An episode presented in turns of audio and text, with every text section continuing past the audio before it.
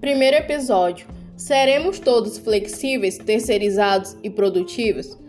Em uma reportagem na revista da Carta Capital de 7 de junho de 2000, mostra uma tristeza de um trabalhador, é, o Russell, é, de Londres. Depois de 11 meses de trabalho, ele é demitido.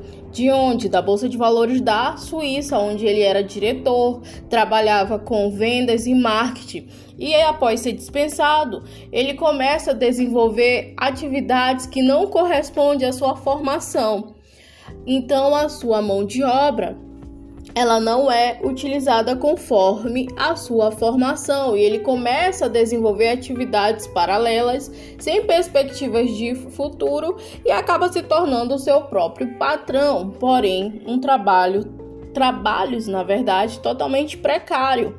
Então, o que levou à perda do seu emprego? O que é que acontece no mundo? As novas tecnologias.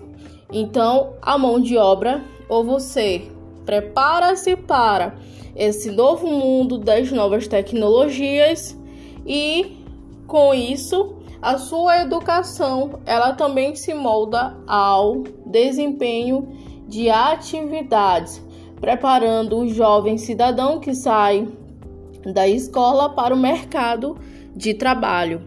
Porém, um trabalho que não tem é, grandes períodos dentro da empresa e sim meio período e também funções um tanto que precárias e também pagamentos precários.